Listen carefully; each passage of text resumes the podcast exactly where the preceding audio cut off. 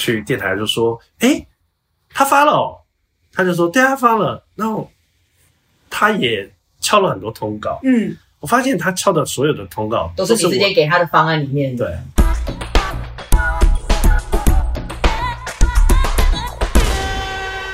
哈喽，大家好，欢迎收听今天七天来一发，我是西西，我是姜人。其实啊，最近那个也不是最近，已经很多年了，年了就是唱片的市场的生态其实有很大的改变。因为就开开始，大家就会出一些单曲啊，或者什么的。那基本上，其实有一些独立发行的歌手，或是一些公司，他比较没有宣传的 team 的时候，嗯，就是他也不会有自己的那种宣传 team 嘛。对。那你现在还在唱片公司上班，嗯、你你有发现这样子的趋势吗？嗯，在还没有在唱片公司上班的时候，其实就已经有。这个趋势了，了。因为大家不一定要。进入一个唱片公司的体系，嗯，去做音乐，因为很多人都会是可能就觉得，哎、欸，我可以自己试试看，那自己试试看做出来的音乐，他们就会需要找别人帮忙宣传嘛。对。对，所以我觉得我自己蛮喜欢这样子的改变的，嗯，就不会一定要在某一个框框架里面，嗯，而且我觉得这样子的业界比较好活络。对，而且其实你会因为接了很多不同公司的案子，嗯，然后你的，我觉得可以更扩展自己的一些业务或是交友的圈，还有眼界和听的音乐也会，因为我觉得固定的唱片公司其实很容易只听自己公司的，对，或者是很容易出现，嗯、呃，这几个歌手他的音乐风格就是这几样，所以就只听到这几种音乐风格的音乐。嗯，那如果你今天是一个接案子的。工作室或者是个人，嗯，我觉得你可以听到的音乐更广泛、更广，而且你真的会不会那么狭隘？也是，如果我今天真的在一个只是在一个公司上班，我就是可能只会做那个公司的事情。对啊，可能人家会跟我说。哎，那谁谁公司的歌可能很好听，然后我可能稍微去听一下，但是我就不会 focus 说，哎，我要去多听很多就是不同的的音乐这样。但也不完全，当然我们也不是完全打翻这样子的逻论点，嗯嗯，但这很容易。我觉得时间一久了，你可能在公司里面你要做的事情就已经够多，你已经很难很难有机会再去吸取。其他的养分，对，嗯，这个是比较有可能会发生的问题。对，然后我们上次其实录金曲奖的时候，我们就讲说我们要好好再来，就是逼问一下好朋友工作室的福哥。没错，对，所以我们今天就是要来继续挖洞给福哥跳。对，所以呢，因为其实现在好朋友工作室应该就是业界第一把交椅了吧？真的是大家的好朋友了。对对对，而且他们的粉丝专业其实都有讲说。就是包山包海，包山包海，对，他们真的是包山包海。对，就是什么他们真真的都有在做这个，而且什么什么人他们都接，对，但总有不愿意接的吧。所以我们今天要继续挖洞给福哥跳。对对，我们要欢迎福哥。嗨，大家好，我是阿福。上次跟我们聊，应该很开心吧？很很开心。但我要先强调，在业界还有很多公司也很厉害啦，这不是只有我们啦，都是。当然当然，其实谢谢大家照顾。我们其实周边也蛮多的朋友在做工作室或者接案子，对，但是我真的就是觉得说，哇，这几年好朋友工作室接的真的是你们业业务广泛到我们，我前两前两天看到你们的那个。所谓的发文推播，我说啊，这个也是 是买了广告吗？这个人也是啊，那是归功于我们创办人呃温玉明先生，他真的是太厉害了，他真的很厉害，大家都愿意给我们机会。对，我们要先来问一下好了，因为我本来是想要先问说，哎，福哥其实真的在业界蛮久的时间，嗯、然后呃大概经历，但是既然刚刚已经都讲到玉明哥，我们要不要先聊一下为什么你们三个人会来做一个这样子的工作室？好，先介绍一下好朋友工作室。嗯，它其实是我们有三位同事组成。嗯，那一位是我们的创办人温玉明，嗯，那还有我们的财务长于宝琪，嗯，还有前面这个小小打杂的我，这个李定福。客气，对，我们三位。那其实我们的三位，其实我们早在 Sony Music，应该这样叫做。新力哥伦比亚的时候，天哪！对，那时候我们就是同事，我们就是同事。但我跟玉明比较先是当同事，嗯，后来宝琪才来公司，嗯，那后来我离开了索尼，然后就宝琪跟玉明他们在一起在 Sony 大概待了快十年，嗯，他们俩在那边待了十年。后来因为公司的内部整合，所以他们俩被资遣之后，他们两个出来，先各自找了。各自的工作，嗯，那没多久后来两个就觉得好像也没有喜欢原来的公司，所以他们两个就先先想说，那要不要就接案子？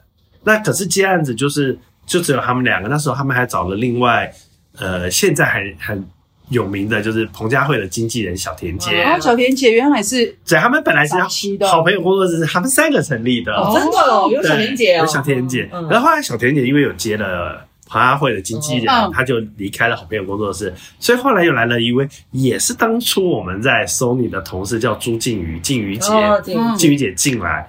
那、嗯、后来隔没多久，静瑜可能也觉得他自己有他的工作想做，所以他就离开了。那、嗯、我都还一直游走在各大唱片公司，嗯、我也在算是一个各大唱片公司的奇葩。嗯、对，然后后来。我要离开索尼的时候，啊，不，离开滚石的时候，嗯，他们两位就问我说：“那要不要跟他们一起做？”其实那时候已经做了好几年了，嗯，对，算是很早期在做接案子，大概多久啊？他们大概接案子已经八年了，所以我我进进这个接案子已经六年嘛。那他说我他大概找我两年还是三年？他说他们八年、九年还是十年？我永远不确定，也可能问他们。你看已经久到不确定的对，对，他们两个就常常在讲说，他们当初这边我们一些来录音的地方就是这个工作室，其实他们就一直都住在这。就就在这里，就是在他们发机的地方。其实我们之前讨论说，已经有点快容纳不了我们的东西了。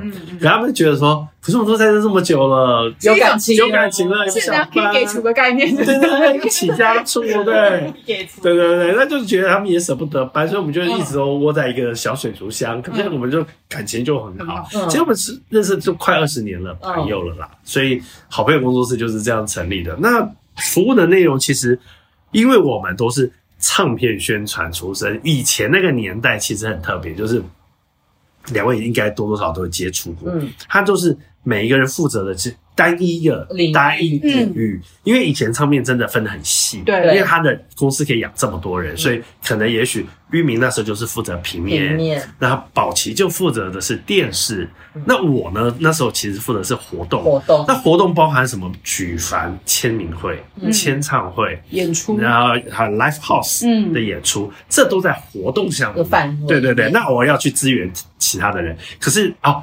你不要以为活动哎，好像是很简单哦。还有校园活动，嗯，那商业演出，各式各样。你知道我那时候曾经最夸张的时候，一一个礼拜七天都在跑校园，哇，好累哦。然后如果六日没跑校园，就是签唱会。我记得我那时候在索尼做的最最红的艺人叫蔡依林，哇，看我七十二变那，哇塞，那他那时候多到爆，那个时候他签名会，嗯，签名会签到那时候，后来第一第一张。他是你知道以前的专辑就是预购，然后发行有专辑签名签唱会，然后再到没有还要先去唱片行签名会，然后然后改版签唱会，就再签一轮百货公司，完了再去改版的签名会。后来第一张跑完了之后呢，到第二张要开案的时候呢，九令就走在我旁边说：“阿福哥。”这次不会再有六十八场的签名会吧？我想说不会不会不会不敢不敢问，就第二张专辑五十六场，也没好好拿去，少了十二场，但 也没好好拿去啊。可是那就真红啊，就是所有东西就是希望他去，对都要他。每一家都从唱片行啊、大卖场那种刚开始还只有什么，而且对有比较少，因为那个就比如说可能。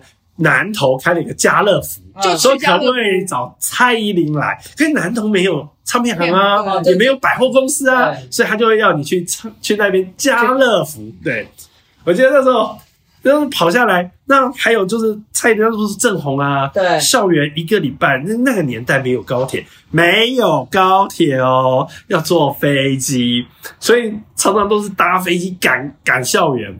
现在有一个礼拜，我大概五天，大概有四天在坐飞机。我进了飞机上，我是有那个密闭恐惧症开始，觉得好可怕，就觉得我怎么又要上飞机？就植栽啊！是啊，我这肚子也就在华研弄出来的。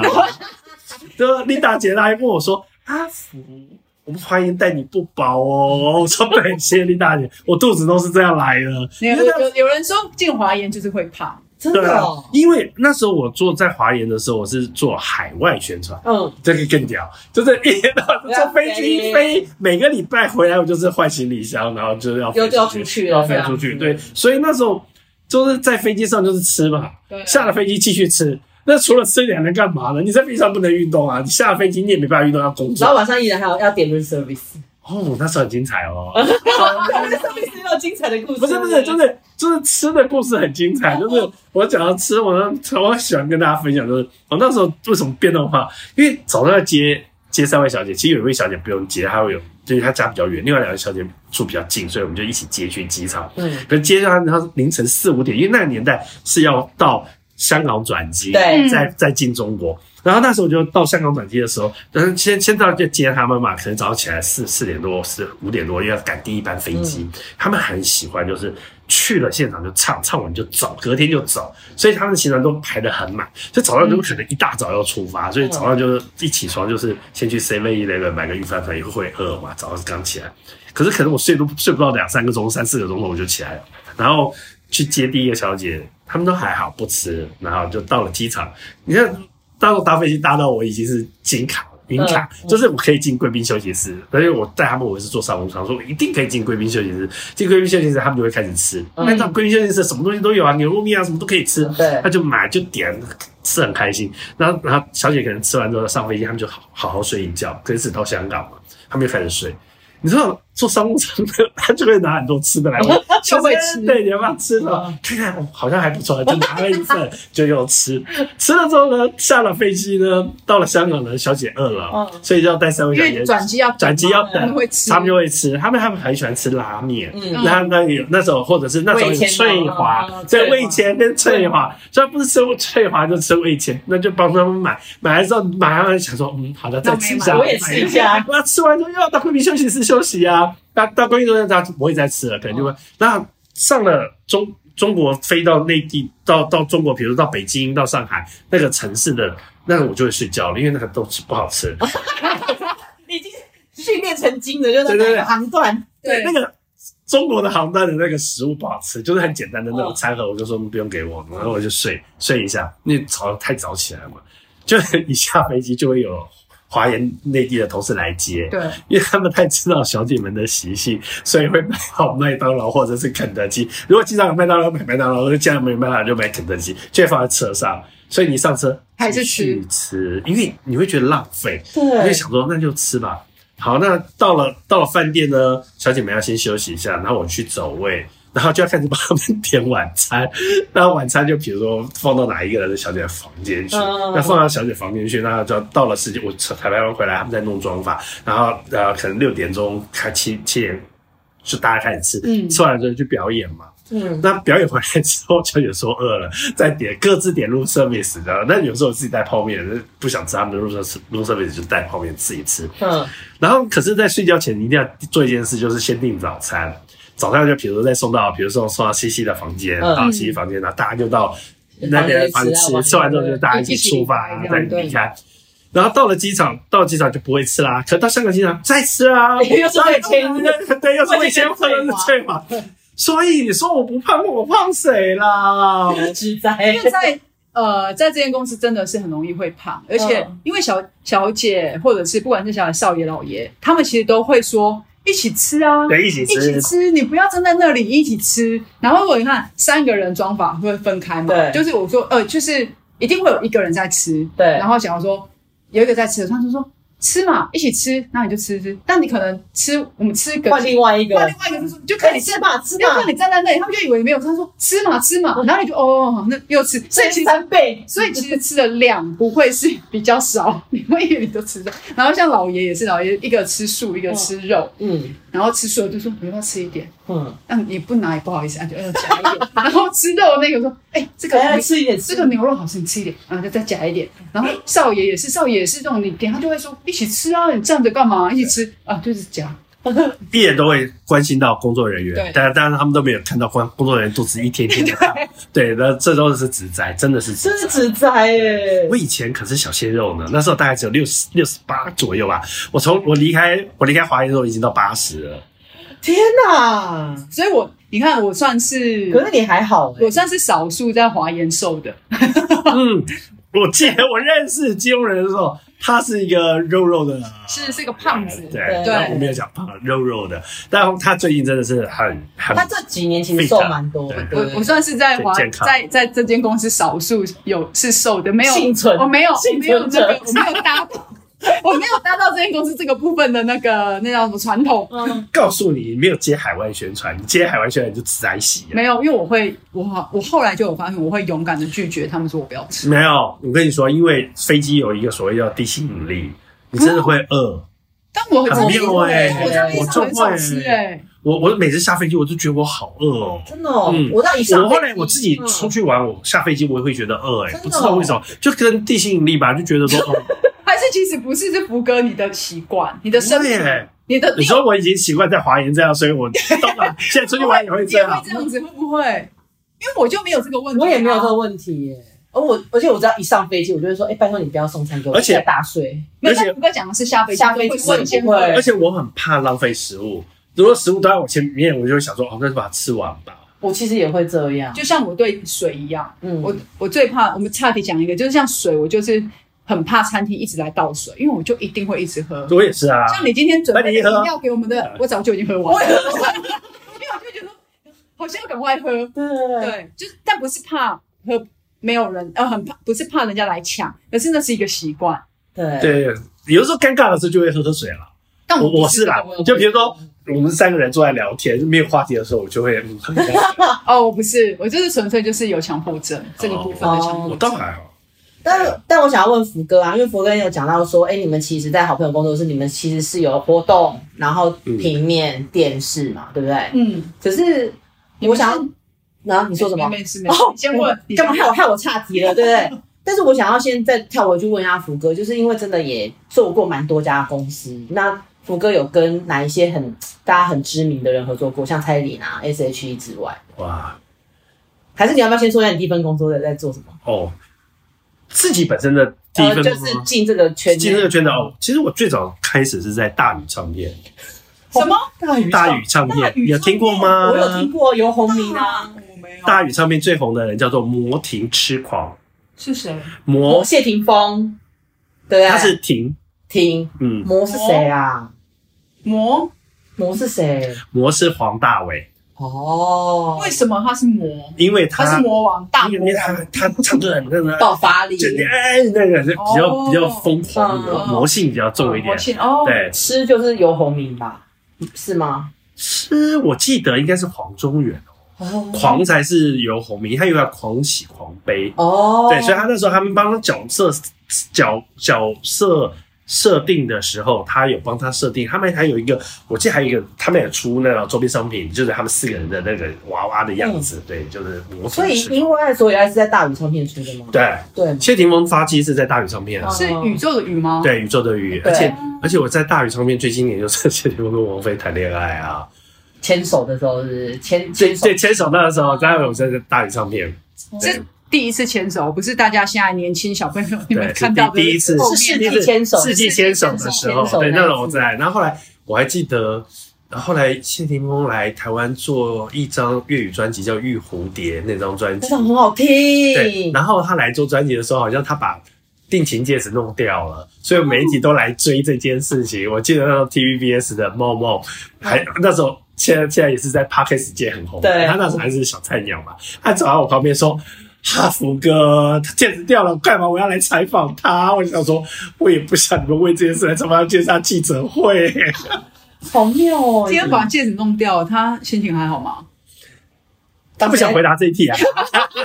当时应该晴天霹雳，就不想说，都不想讲。而且我我印象中很深，就是有一次谢霆锋来台湾，不知道是不是也就那一次，就我们去，我们都会去你演的饭店嘛，他都来，他不是台湾人，所以他都会下他饭店。嗯，好像在亚太会馆。然后他已经拆掉了那个，然后他都住住住那个呃豪华豪华房嘛，然后就去敲门嘛，就是这样打开打开门就看霆锋坐在里面，然后我同事也在里面，我想说，诶，谁开门啊？谁帮我开门？就一看，哇，姐姐来了，不是，是冯德伦，哦，帅哥，对，冯德伦来探班，然后来看他，然后我想说，哇，好帅哦，我看到冯德伦。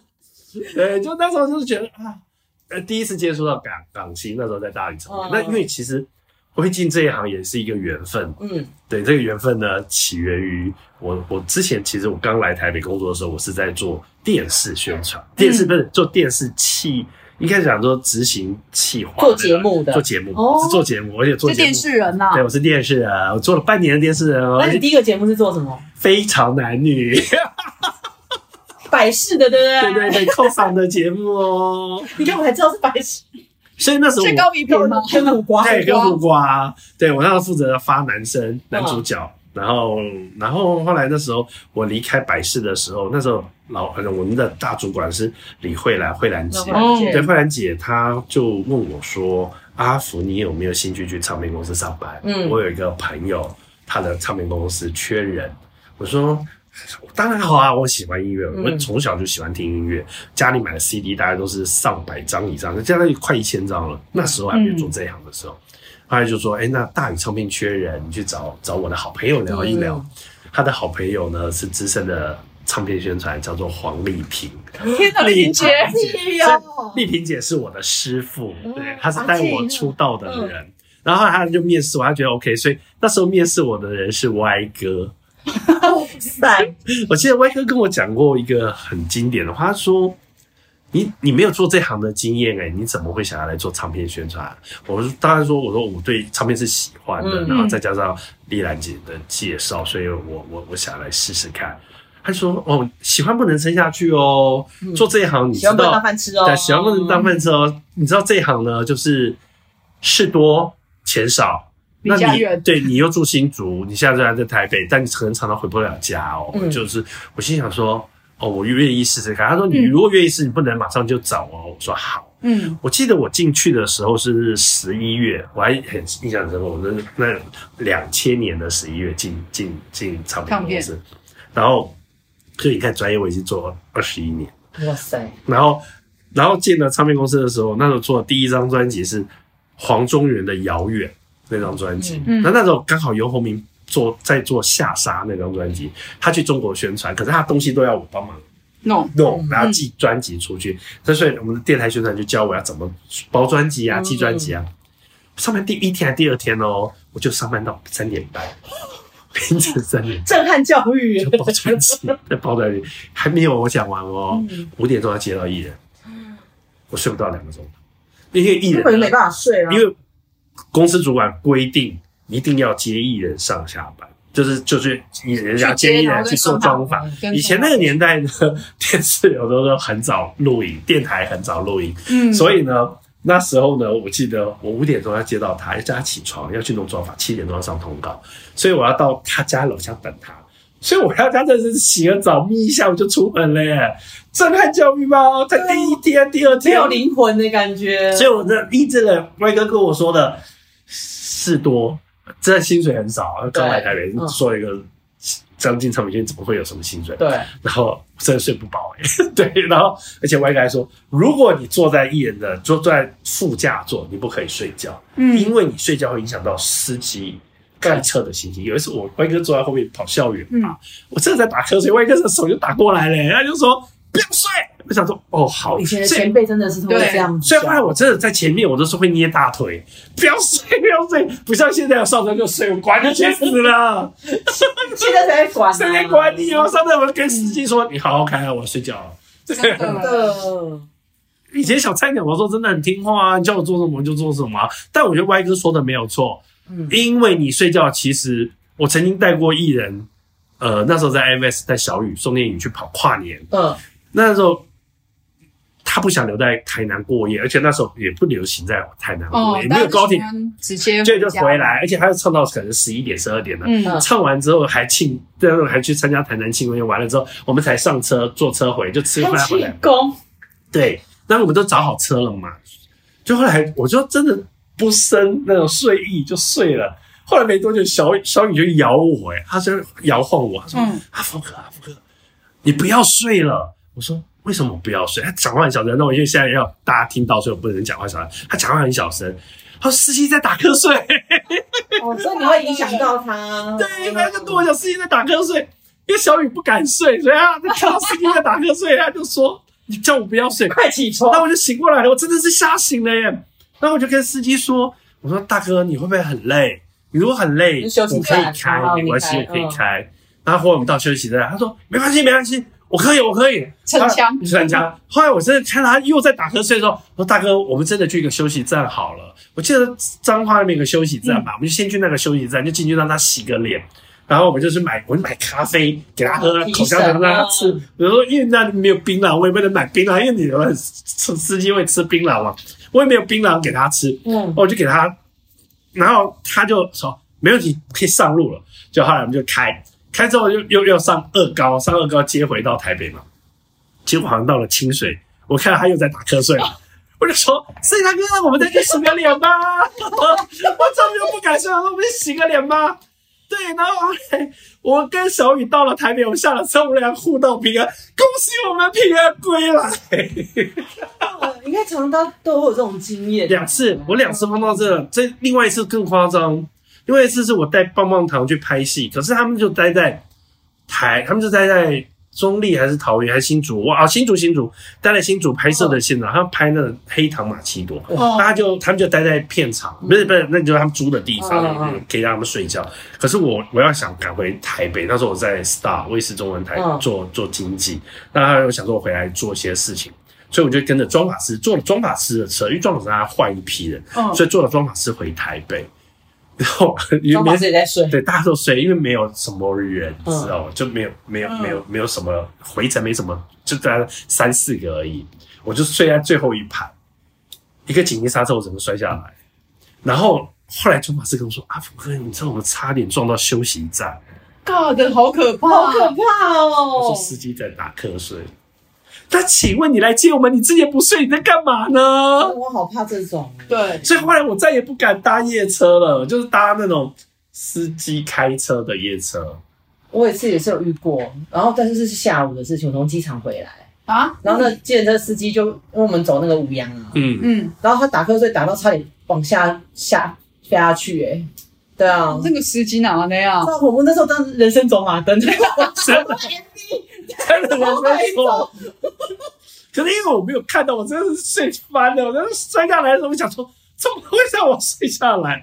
他们跟我讲说，我真的有吓坏，这很可怕，很可怕耶。那你们现在如果是以接案子的形式，你们还会遇到这样子的问题吗？就是还好，这些事都丢给经纪公司了，我们就不用管这些事。所以，那你们，那你们现在的合作模式是是会帮他们处理什么？哦，通常呢。唱片公司或者是艺人，他们会找上我们，或经纪公司找上我们，嗯、就跟我们说：“哦，我们有一张专辑要发行。嗯”呃，我们先讲唱片的部分。他可能说：“我有一张专辑要发行，嗯、可不可以请你们帮我们做什么？”我们这三个人其实可以单独各自接各自的，也可以一起接。因为有的经纪公司他可能本身就有负责电视的人，对，然后也有经纪人，他可能就觉得：“哦，那我就不需要。”活动我也不需要电视，可能只要有，我只要发稿平面，嗯、我需要有人帮我们上电台，嗯，这个人就可以。但有的唱片公司他可能也有电台的人，他就说，那我只要平面跟电视，嗯，所以我们是可以拆开来，也可以合体，哦，就可以各自做，对对，可以套餐，可以套餐，对，套餐呢就是哦，那我们套餐服务就比较多，就可能比较完整，我们就把所有事情包下来。那、嗯、以前可能都还没有到企划跟制作，可能就比较宣宣传宣传对，那。因为域名跟宝强本来当初就是做电视跟平面嘛，嗯、可是我来了之后，因为我有在其他公司游走过，所以我会我会电台也会网络也会活动。所以后来看，因为我这工作量有点大，所以我们就把网络的部分就交给宝琪做。嗯，所以宝琪就负责电视跟网络，因为电视最近有点视为，网络崛起，所以宝琪就做这两个，他也才能够有一些案子可以进来。嗯，那域名他的平面真是他的强项，他发稿就忙忙不完了。嗯，所以他就还单单做平面，那我们的负责就是电台跟活动的部分。嗯，这分工是这样，是分工是这样子。那像平面的话，像我们我自己理解的是，平面发稿的时候唱片公司或者是经纪公司好了，他们如果今天是自己处理这样子的事情的话，他们会有一个给哎、欸，那叫做什么？新闻稿？不是不是，你今天你要唱，你要媒体帮，哦、你要平面帮你登露出。啊，其实会有一个什么叫做业务配合？对对对，业业配下业配就是业务配合啊。对对，所以你们那你们怎么跟他们？谈，那你就是一五一十要跟他们讲啊。那你们，我、哦、我们就是那个方案 A B C D E，你要哪一个？对套餐价钱有这些，对对对，你可以自己选择。可能它这个套餐里面就有含你业配可能要多少钱？那你说一个唱片宣传有很多事情可以做，你可以搭剧，你可以下广告业务配合电台，你要下预算，你要下买广告，网络你可以买，你可以买一些。你可以买 YouTube 的那个广告，要 Face Facebook 的广告，那你也可以下下一些预算到 KKBOX 那边，他买他的 Banner。我觉得他很多的东西可以买，所以我说有 A B C D E 套餐套餐的形式。怪不得你们的选那个服务范围那么大，因为我自己一直以为啊，其实你们可能接的就是所谓的传统歌手，嗯，或者是独立的音乐人。但现在好像不是，但是因为你知道，现在唱片公司养不起人，所以很多唱片公司他没有宣传的 team 了。对他没有，所以他们会来找我们，嗯，接案子。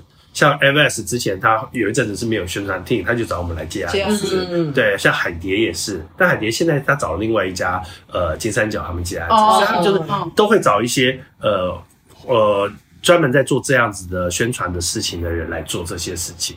像那个呃混血混血娱乐，他们也没有宣传 team，对，他们就找。曹露西他们的公司，哦、对，就是固定可能有一些会找谁谁谁，对，像我知道雅神好像都固定找金三角的舒杰，嗯，就就每一个有不同，就是就是都会有各自合作的线嘛，嗯嗯。嗯，那我想要问一下，就是其实一开始好朋友其实是以做唱片的宣传为主，嗯嗯，可是因为你们真的后来是颁奖典礼也看得到你们，演唱会有你们。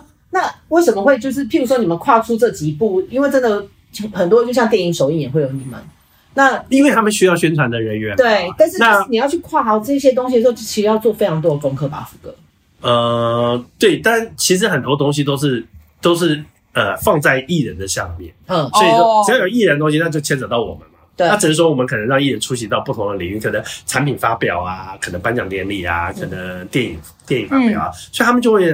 呃，其实这也跟我们每个人认识的不同人的领域有关。嗯，像因为我们刚刚不是讲过我们在索尼待过吗？嗯，那当初做电影这件事，应该就是就是玉明跟宝琪他们认识呃崔振东老板。哦，因为我们都以前在他下面嘛，所以崔振东老板他说要发第一部电影楼下的房客吗？好像还要在在在，好像楼下房客先，然后还是还是什么咖啡。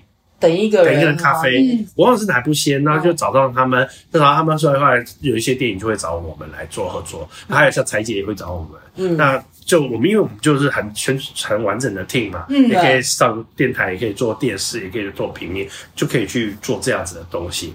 那演唱会的部分，因为他需要发班，对，大家写稿子，所以他也会就找我们，嗯，那很谢谢大家有都愿意给我们机会了。对，所以我们就就有一些这样子的工作可以做。那像呃，有一些呃文，我就是产业线也会找我们。产业线你们也有接？你看涉及有多广，产业线也有哦。对啊，他们就会说，因为有艺人啊。哦，产业有艺人就会就会要要，就是某某艺人带，或者是或者是随便乱举例一个一个一个东西来找我们就好，一个一个一个手机啊找我们说，哎，那我们可不可以找你们来接这个活动？我们就说，那你要找艺人哦，那你想找谁？我们帮你发艺人哦。对，去年的台南市政府的跨年也找我们啊。哦，对，因为有艺人啊。对，那所以我们让黄伟哲市长来台北啊。然后在台北，我们在台北火车站就办了一个台南市政府跨年的记者会。哦，对，你看，只要有艺人，就有好朋友工作室。所以，好朋友工作室是艺人的好朋友，这个是艺人好朋友，好朋友啊。对啊，那在这样这几年下来，包山包海的状况下，有没有遇到一些比较记忆深刻事？譬如说好的、坏的，多多少少有啦。但是你知道，我们都是客户为尊，客户至上，客户永远都是对的。服务业，服务业。所以我们不能讲客户的坏话，那可以讲好的，印象深刻的。印象深刻，每个人其实很多像 我们很滚石唱片的，他们的演唱会都会找我们，天芳姐都会找我们，我们真的很谢谢天芳姐，因为也很相信我们。嗯，还有像小 P 他们的公司，还有还有好几家哦，我现在意思都是固定招，都是固定招我们，已成主顾啦。对对对，我我我真的还还有呃，对我们真的很谢谢大家。对我们，呃，Julie 姐他们也都找我们，我们真的很谢谢他们愿意给我们这个机会。嗯，我觉得大家更有看到我们很努力在帮忙大家做很多的事情。我觉得这个真的是也也谢谢大家，就看到了，然后愿意再给给我们一直给我们机会，我们是蛮感谢的。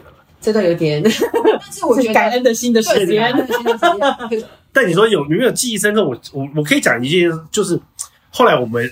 对，有一些人，我但也是会提防一些事情。嗯，我记得有一次，不，我已经忘了，其实很久很久很久以前，那时候刚开始接这些，有一些傻傻不隆咚的，嗯，然后就可能就说，有人来问说，哎，那你们公司可以做些什么事情啊？那我们就会丢一些什么宣传计划给他们。嗯，然后后来我真的看到那个艺人没有找我们，但我其实他是新人，我们也不认识他，我真的不认识他。嗯，但是呢，比如说我到了。电台，嗯，我就去电台就说，哎、欸，他发了，哦，他就说，对，他发了，然后他也敲了很多通告，嗯，我发现他敲的所有的通告都是你直接给他的方案里面，对。哦，这种不到呢。对，所以后来是其实真的会发生，很容易这样。所以后来如果在我们还没有给你签任何的合约，不会给，不会给你其他企业，因为我我很怕你就是直接拿了就拿了就去 copy 我们的宣传计划去做这些事情，那真的很糟糕啊。这就是蛮没那个，就是没有道德，而且这个就是有一点打，就是怎么讲破坏行规，对，嗯，对不对？但其实我觉得。你没有预算，你可以告诉我们，我们也可以帮忙，我们都尽量帮忙。其实像域名也好，我也好，宝奇也好，我们常常在做呃售后服务。嗯，对，就像金曲奖这件事情，他们入围了，我们去帮忙。我们会拿到钱吗？不会啊，嗯、一块钱他们也不会给我们。可是玉明，玉明还是帮你处理发稿啊、新闻稿，还走红地毯啊，也帮你安排所有的媒体啊，还有庆功宴啊，玉明都会帮忙处理。可是你们有给我们任何一块钱吗？没有，我们只要孝顺我们，我们售后服务做得很好，很到位，很到位，就是包山包海。然后因为也谢谢结束之后，就算后续还有，还是会在。对对，就谢谢所有的，就是也是交朋友的概念。对，那像。呃，光良哥他都是自己拿钱出来，教科、嗯、也都是、嗯、他们。其实每次在宣传结束之后，他都会请我们吃饭，嗯、甚至光良还会给我们红包。嗯，我真的觉得这个是一件让我们很很难忘的事，温馨，对温馨、刚心的感觉。鬼鬼也是，鬼鬼从他第一个开始在做他庆生会开始，他就找我们，嗯、然后到后来他到 MS，他都还是都都是跟我们在合作。他每一年都会办他的所谓的尾牙。他都是邀请我们，然后对他自己尾牙也包，他也会包红包给我们，所以这些艺人都会让我们感念在心啊。对，所以我觉得接，其实刚刚玉璇在开场的时候讲说，啊，对不起，没事没事。其实基基隆人在开场的时候有说到，有我刚倒抽一口凉气，我们不是已经说没关系，没关系，让对不起啊，吴哥又这样子，我刚 sorry 冒汗了啦。哦，刚刚记得有人讲了哈。对，其实我忘了他讲什么。哎，你一笑我就忘了他刚讲什么。你说我开场讲了什么？对对对，你开场讲了，就是好像类似，我真的忘了耶，怎么办？Sorry，没关系，你想到随时都可以。好，我想到再讲。对对对。那你看，你们跟艺人或者是唱片公司的老板，或者不管是谁，其实你们都相处的很融洽嘛。那我自己啦，像有像我自己在跟我们自己公司的经呃宣传的同事，我们。因为我自己有一个主张，我的主张是，嗯，不一定记者每一个问题我都有办法回答，嗯、甚至我都可以回答，或者是我都想回答。嗯、因为有一些东西太牵扯艺人的可能私领域，或者是他就觉得这个东西他不知道怎么回答的时候，你会不晓得要给媒体什么？媒体什么？那这个时候我常我就跟会跟我的同事讲说，我说这个我不知道怎么回答，那你有办法解决吗？你你就帮我回掉。那你们呢？你们其实你们会比较会不会有时候会游走在媒体和艺人之间很难拿捏的那个？不是说只有跟经纪公司这边对接，对，因为还要因为要发稿，一定牵涉到媒体这个部分。因为如果唱片公司自己的宣传，他当然就是会大部分站在唱片公司自己艺人的角度嘛，嗯、去看待这件事情。那如果今天你们不是呢？因为你们等于是拿了艺人或者是唱片公司的钱。那在媒体有需求的时候，你们该怎么办？呃，这个就考虑考验到我们创办人的 能力了。对，因为其实你刚刚讲的这些事情，因为都是平面要去面对的。对对。那我我们比较少碰到这一块，因为其实电台的电台不会来问我啊，变成是我媒体面，他们只会想来听我讲八卦嘛，其他大家都不会想知道这些事情。可是因为玉明他最先碰到的就是会碰到平面的媒体的追杀。对，对，因为说今天谁被拍到了什么？对，对，记得当之前我们做高尔圈的时候，嗯，就会媒体就会说高尔宣怎么啦？女女朋友的事情，然后就会来问，希望能得到一个回应啊，回复哦，回复。但我们统一的对还是先问经纪人，嗯。你们的回应是什么？或者是你们，或者是威艺人，你的回应是什么？嗯，嗯，然后我们再帮他想一下怎么来回给媒体。哦，对，但基本上呢，我们都还是会沙盘推演啦。嗯，就比如说在记者会之前，我们会跟艺人沙盘推演，记者可能会先问一下什么问题。对，那像。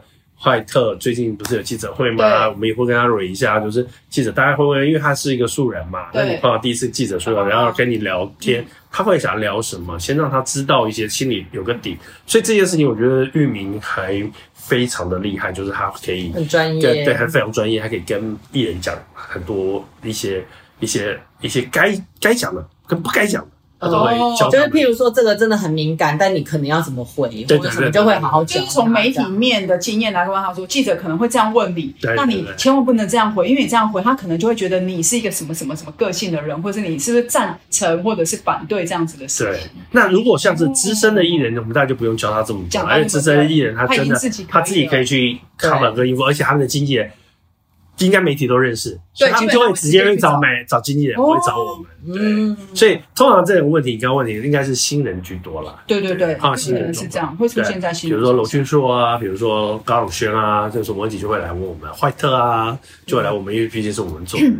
对，刚刚福哥有讲到坏特嘛，那我知道说，哎，你们其实现在已经就是有跨足了宣传之外的领域，开始做经纪。为什么当初会开始跟坏特合作？你为什么笑出来？哦，因为刚刚我们前面讲到说经历过很多公司嘛，其实我我我做了很多唱片公司，我也也到了唱片公司做过海外宣传，然后做了也做了呃经纪人，嗯，然后在卫视中文台，我到格姐那边也做了经纪人。嗯，其实我最讨厌的就是经纪人，这个工作真的是哈。不能不要就不要，真的 奉劝奉劝每一位想做经纪人的人，你一定要想清楚。可是你做啦，你又开始做啦。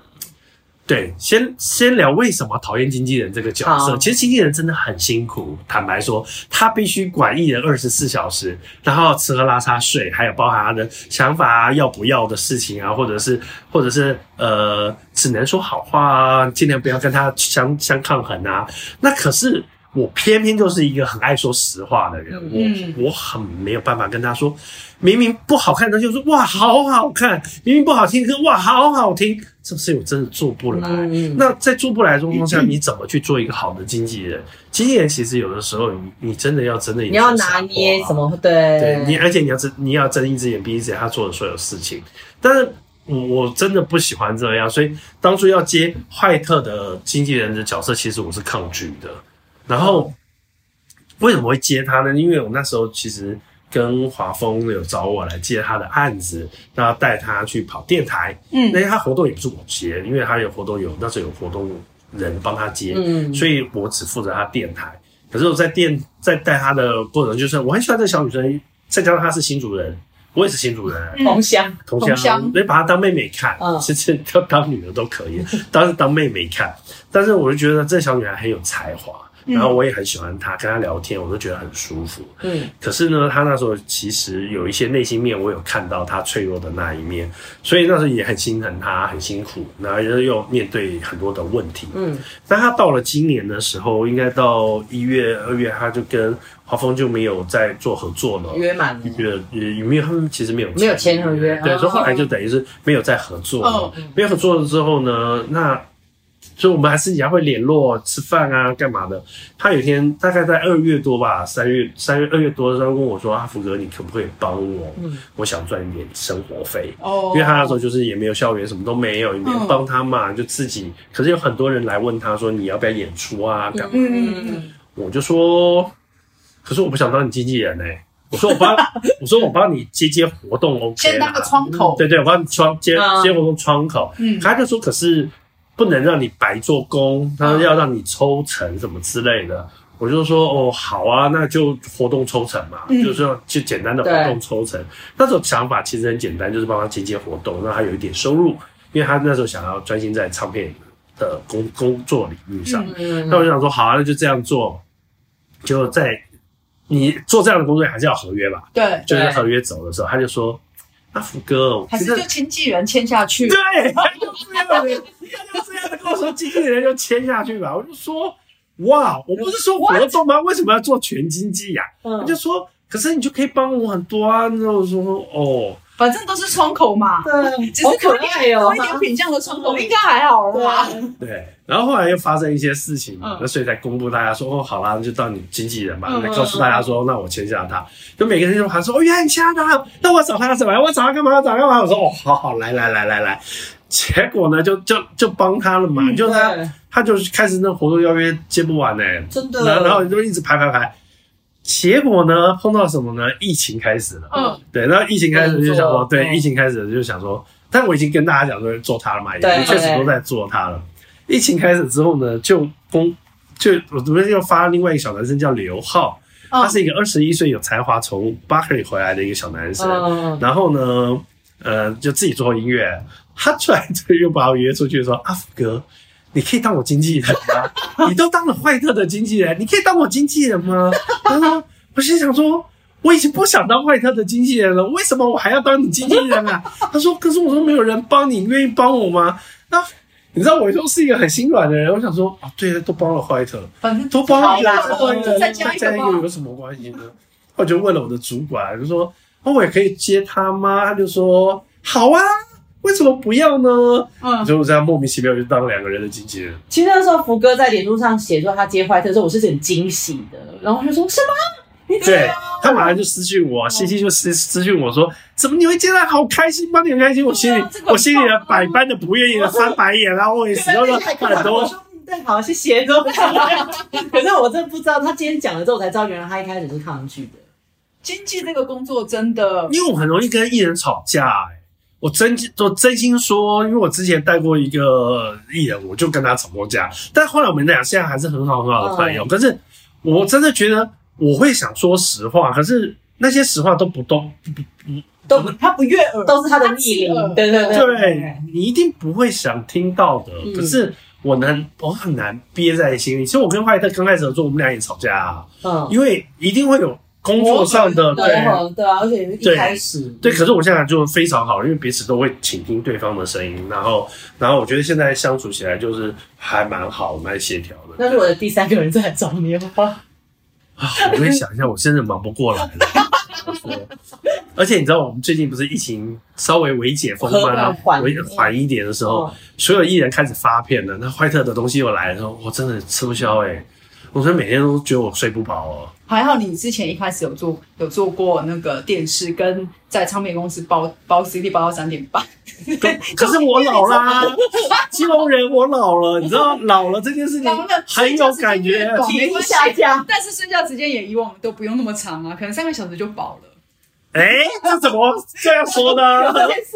老人是可能可能是下午要睡午觉哎，我这下午也不能睡午觉。救命一下！我有一天真的是好累好累，回到家我就觉得我怎么这么累，把我整整整翻了。我想说哦，所以我现在有一度在想说，是不是要找帮手？要不然我真的是吃不消。可是现在又还没有完全上轨道，我就觉得找帮手，我也养不起，对，我也养不起他们。我对，所以也很。也很烦恼这件事，但接案子的工作是真的，一向也都是很忙啊，所以你把自己忙上。可是接案子有淡旺季，真的，尤其是像唱片公司，其实有淡旺季。我们不像我们不像唱片公司，唱片公司你你就算你今天放放放那个呃过年，你还是有薪水。可是过年我们那个月就是没有薪水，是是零哦，而且有的时候可能一月到三月都没有薪水，嗯，没有案子就没有薪水，对，没有案子就没有薪水。那可是你钱你还是要开销啊。你像最近疫情，我们那那个两个月时间，我们是没有钱，没有收入，就吃老本。所以有很多人接案子最近很辛苦，非常辛苦，因为。都没有都没有收入，那他没有，因为你不能办活动，然后对，所有活动都没有，通告也没办法上，发片也不能发，阿基也是，然后先让我擦下眼泪，对，我看 CT 眼角有泪，还要扇一下，扇一下，扇一下。我想到刚刚开场都是那个就有人讲说，你就在自己的唱片公司，你没有办法接触到很多音乐的领域。对，其实我那天有一个朋友跟我讲说，他说。哇，你们好朋友工作室什么什么样的音乐都接耶？我说对，我记得我第一张做的嘻哈专辑就是高尔宣。哇！然后我没有做过嘻哈歌手，我也不会做嘻哈歌手，我也不听嘻哈歌音乐，因为我只是觉得，就像西讲，来来来，就有人讲，嘻哈，他觉得嘻哈很吵，我进不去。嗯，那时候我真的进不去嘻哈歌手的音乐，直到我做了高尔宣之后，我觉得我有一天做了高尔宣之后，我做李浩维，有一点点嘻哈，但不是那么嘻哈。后来娄俊硕，后来。后来，后来还有吕世轩，就一个来，就一个一个来，都是嘻哈歌手。时候有一天呢，我跟玉明，我们好像是要去做金鹰奖还是什么什么颁奖典礼，他那个记者前面的记者会很早。然后呢，我们两个好像是北流，北流开幕，我们俩就在车上。他说要去买买个买个买个什么吃的，我说好，我就停在路边，然后我在听音乐。那时候收音机传来的是那种抒情歌曲，嗯嗯。然后玉米一上来的时候，我跟玉米说：“怎么办？我现在没办法听抒情歌曲。”开始爱嘻哈了，我觉得嘻哈很吵，然后有那个有旋律性的东西，你觉得哎很舒服哎，很很对，很愉悦。然后你有律动，当一个人在那唱要死不活的歌的时候，你就觉得你不要提起劲来啊！你有你有完没完，唱完没啊？就那种这首歌怎么那么久啊？对，那种，但也可能是那首歌舞没有打到我，没有 feel。可是我那时候跟玉米说怎么办？我被这些嘻哈歌手害死了。我说，我就说，就是就很妙的，你看，就就接触到这样的音乐。嗯，那我以前没有做过台语歌，你在唱片公司哪有台语歌？对，因为台语片跟国语片是其实分得很开。台语歌手就是台语歌手，就是台语的。就我那时候张涵雅第一张台语专辑的时候，我心想说，没有做过台语歌手，哎呦，台语歌手我找哪些电台的？而且你又不会听台语歌，我我我也不听，我也不会讲台语。当然，我现在跟台语哇熟的很，去哪些电台 OK 没问题，来来来，都是经验跟养分的。对。后来呢，我们又接了一个叫黄玉祥，他是演奏类。哦哦，黄玉祥没有接。对，他的钢琴那张演唱，那个对，对对对，我们接他的第一张的时候。然后想说，我要做演奏类的，然后想说啊，好好来来来来来，然后原住民歌曲，啊，我们做了一个姚宇谦原住民音乐，好来来来都来了，都来要来都来。你们哪一天做什么歌舞剧啊？那些我都我们都不意外。后来有个朋友就问我说：“哎，你总没有做过小孩子吧？”我说：“没有，我们做过左左右右。”大的哇塞！所以真的，只要有艺人、有音乐、有演出，都跟好朋友脱不了关系，真的。然后呢，今年呢，我做了两张客语专辑，你看都做了，所以跟明年他明年搞不好客语专辑入围，我们又可以来讨论客语专辑入围。之前好朋友还有做过韩星啊，啊也好，对啊，还他们有做过韩星，他们有做过 SBS 那个演唱会，还有还有一次见面会，对我我印象中有。你们到底 要赚多少钱？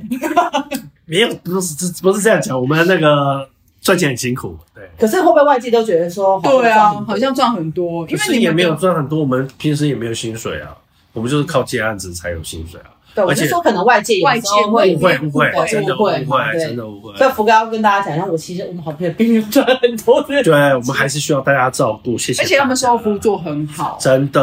对，明去年的案子，今年入围金曲奖，今年还是去持续服务，真的。像像你看，嗯，罗罗俊说后来参加什么颁奖典礼，我们都还是帮他弄啊。对，那比如说谁呃又有发生什么事情，我们也还在帮他做啊。嗯，真的还不错，这都不在我们服务范围内啊。其实是的，因为很多就案子结束之后，就其实后面这是衍生出来的东西，多出来的。你多出来要人家帮忙，其实照正常来讲，其实要再付一点钱。其实是是的，是这样子。但不好朋友没有再收了，后面对。所以业界还没有找好朋友的朋友们，要记得听我们这集就要跟他们联络。对，欢迎欢迎大家来跟我们联络，可以上网搜寻好朋友工作室。脸说脸说。可是福哥，你们做了这么多东西，你还有没有什么自己想做的？还没有？还有什么不会的？还有什么不会的？我们我们很多很多不会的。没有，没有，没有。我我其实我其实最近有在想，眼睛是看着天花板，就好像没有不会的。没有，不是这么说，不是这么说。我我我最近有一个领域，我我其实很很想要试试看，可是我觉得它好难哦。可是我好想试。是什么？是什么？所以我想做运动人运动运动人员的经纪耶，运动职人。对啊，我觉得他们，我也蛮想的，是不是？我觉得他们是一块。未来台湾可以帮忙他们的人呢、欸，因为因为我觉得像今年的冬奥啊，看到让大家看到热血沸腾，除了看到除了看到台湾的选手拿到很多的奖牌之外，嗯、我觉得应该要帮他们规划未来了，还有未来的那些台湾未来的选手们，就是其实你不要让他只是这个风潮，然后大家过了就没了。一下，可是他们其实是可以很长久去经营他们的东西。对，其实其实从戴资颖开始到你们公司那个张宏杰。江宏杰，我觉得其实大家有有看到运动职人这一块，有在帮他们在做一些不同的规划。嗯，我觉得其实是蛮蛮欣慰的。对，而且会以我觉得台湾要持续要有运动明星，但是运动明星要出要注意一件事情是，终究你是运动员。对，除非你今天你要准备退役了，对，或者是你不再做运动员这个身份，然后你要发展新的所谓的演艺，变成变成演艺。艺人，我觉得那当然就是一条一另外一条选另外一个那叫什么规划的方向。但是如果你现在是持持续还是要做运动运动员。的话，我觉得要选经纪团队要很谨慎，因为像像国外这这方面就做得很好，很成熟了，他们做得很成熟。对台湾目前我看就是华研他也在经营这一块，我觉得也蛮好的。因为要兼具，其实可能有一些就可能并不是这个圈子里面的、嗯、的的人去做了经纪人这件事。那其实我这阵子我有接触几个朋友，才发现，呃，运动员有很专门的运动经纪人，运动员的经纪人，嗯、他们其实对于运动员的规划是。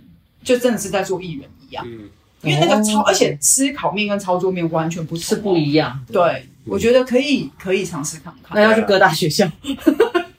挖掘新的，我觉得要挖运动员，可以先从一些接下来可能什么全全嗯全中啊全中运啊，那那都可以去看，因为很多都是在那个地方开始可以秀出。像我我就看到今今年几个人还不错，像呃。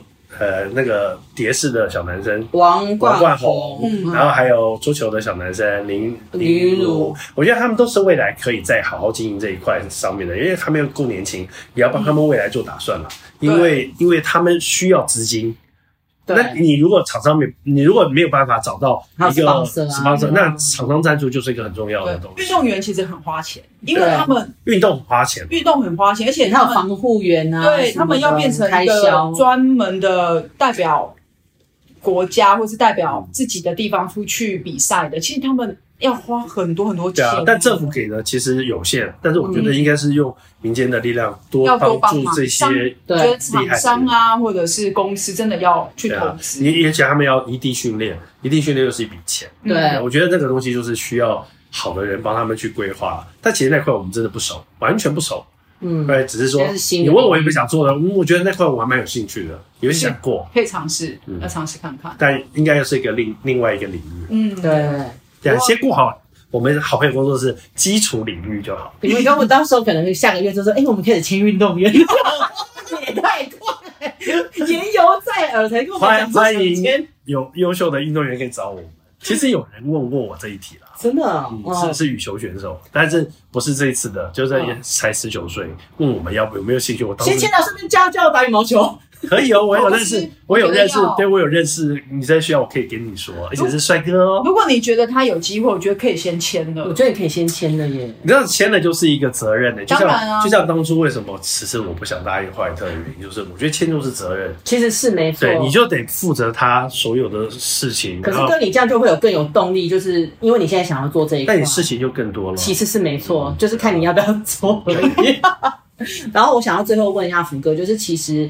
像好朋友公司其实发展的很蓬勃，嗯、然后呢，现在其实也蛮多的学生就觉得哇，其实一直以来很多人都对演艺圈其实蛮有憧憬的。嗯、那以你们现在这样的工作经验，你们有没有什么可以呃跟现在一些年轻人分享的？就是他对这个行业充满的，还是还是你要泼冷水也可以，对，然后或者是说你觉得就是我要鼓励他们。但其实我想说的是，两位应该也很清楚，现在台湾呈现一个断层。断很久了吧？你说工作人员的断层还是工作人员的断层？艺人的艺人没有断层，艺人他他就是，而且艺人这几年接很快，很棒。对，嗯。然后可是工作人员追不上他们的脚步，嗯，就是因为资深的很资深，很多都离开了这个圈子，因为无法养活他自己的生活。嗯，对。那可是年轻人学不到东西，半桶水，可能甚至三分、五分、十分之一都没有，他就得上阵了。嗯，所以常常听到各大媒体或者是都在抱怨新人，嗯、说怎么带人啊，怎么都这个都不懂啊，这个不会啊，那可是你没有想过，到底谁教他们啊？以前我们都是从唱片公司，我们就是被骂上来的，对，一步一脚印努力过来的，比较扎实啦。因为以前的长前辈比比较有可能性跟机会可以教教我们，而且以前都是可以用骂的啊。现在不行，现在骂，现在骂不得吧？嗯，他马上就说不做了。对对，但我觉得也不是骂不骂啦，就是他们的思维跟我们的思维都不一样。以前教的都比较扎实，其实像我们也会怕。对，其实我们都会用比较严格的方式，因为毕竟我们希望，比如说我今天带 CC，你出去，我希望你出去是代表是我，嗯，所以我希望你出去的时候，你不要被骂。嗯，对，所以我们就求好心切的希望你不要被骂，就会讲很多给你，或者是只教你很多东西，可是。现在的小孩多少能听进去？我觉得是个问号。对，没错。那所以你说要做这一行的人，我真的觉得衷心认为你一定要能够吃苦啊！而你薪水刚开始真的不高，没有一个行业你新来进来就说我有三万。对，你又不半导体。对对，那你就去找那种工作，对，不要进唱片唱片圈。我进这一行的时候，刚进来只有两万八。哎，我第一份工作的时候收入是一万六。是不是？啊、可是我那时候已经三十岁了，两万八也是太可怜了，太可怜了。对对啊，所以要看我们是真的是熬过来的，但你要想说，你能不能熬，你肯不肯听，愿不愿意学，嗯，这都都都是很重要。但你可以说哦，你们都吃香喝辣，你都在艺人旁边，你们都怎样怎样怎样？那你有想过，你有想过我们我们辛苦多少年了？对啊，对啊。嗯我们在座三位应该都资历都快二十或者二十以上，嗯，我还比你长，对，你还比我长，所以你看我们的资历这么深，我们能够做到今天这样，是是一一步一步慢慢走上来的。那你们怎么可能觉得说一出来我就像你们一样？对啊，怎么可能？嗯，所以你如果你要观念正确，你愿意来学，其实大家都愿意教你们。对对，可是你看，其实很多唱片公司找不到新人啊。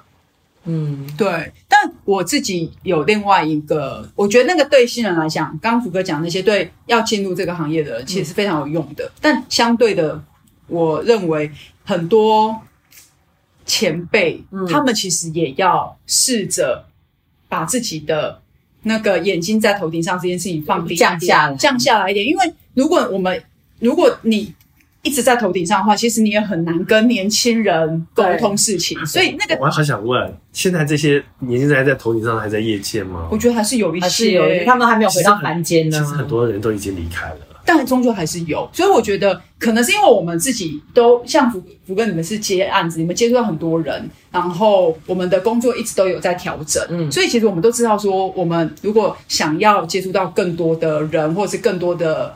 东西我们要试着去跟年轻人，或者是不要讲年轻人，就是跟一些新新进来的人去聊天、去沟通。嗯，所以我觉得有时候我常常遇到一些那个我电视圈的朋友，他们就会说：“哇，现在的新人真的很难教，诶，很难这样这样。”就会问他们说：“啊，看你怎么教啊？如果你觉得你是用他们应该就要懂的心态去看待这个事情，那你当然会觉得很失望，会很失望。但他们就是终究是新人，他们就是要进进来。”学的，你要想办法教他们。如果你觉得他是一个好的人才，我觉得那是一个，那是一个落差啦，就是世代的一个，因为你新人，你不管是几岁的人，你进到一个新一个你陌生的环境，你想要学，你就是不能眼睛也很高，对，或者比如说这个你们老人，你们怎么会懂？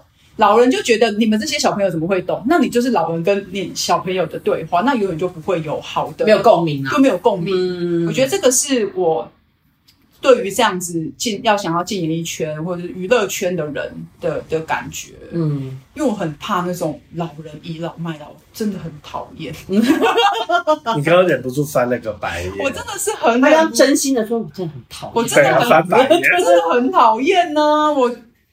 我很怕，因为我觉得这有这样子心态的人，你有你真的很难可以跟新的娱乐业接轨接轨，嗯，然后再来抱怨现在哦那个什么这样这样那样，我觉得不可以。我觉得今天跟福哥也是聊了蛮多，又很就是很开心。跟福哥聊天很好，对，都是一个小时起跳，而且每 分分钟都丰富，分分钟都开心。你要加入企业来一发，欢迎有空找我。我们还现在可以聊美食啊，真的聊宠物啊，都很多。宠物我是还哦，他不行，他不行，不能接受宠物，他怕动物。对，好了，那我们就下次再见喽，企业来一发，拜拜，拜。